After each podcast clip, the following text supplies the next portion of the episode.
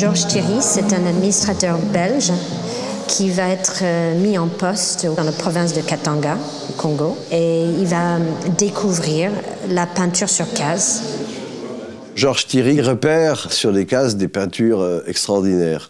Et c'est comme ça qu'il arrive à Loubaki, auquel il donne papier et, aquarelle.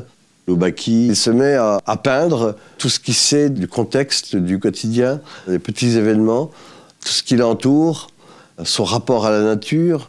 L'opération se renouvelle un an ou deux ans plus tard avec Gilatendo, qui lui aussi est un peintre de gaz, auquel il fournit papier et aquarelle.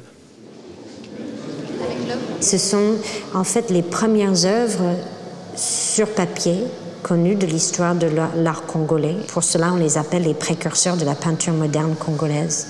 Dans cette salle, on découvre euh, le travail d'Albert Loubaki et son épouse Antoinette Loubaki, Gilantendo, ainsi que d'autres artistes comme Ngoma ou Mapinda, sur lequel on a très peu d'informations, mais on soupçonne, vu la datation des œuvres, qu'il a été un des artistes soutenus par euh, Georges Thierry.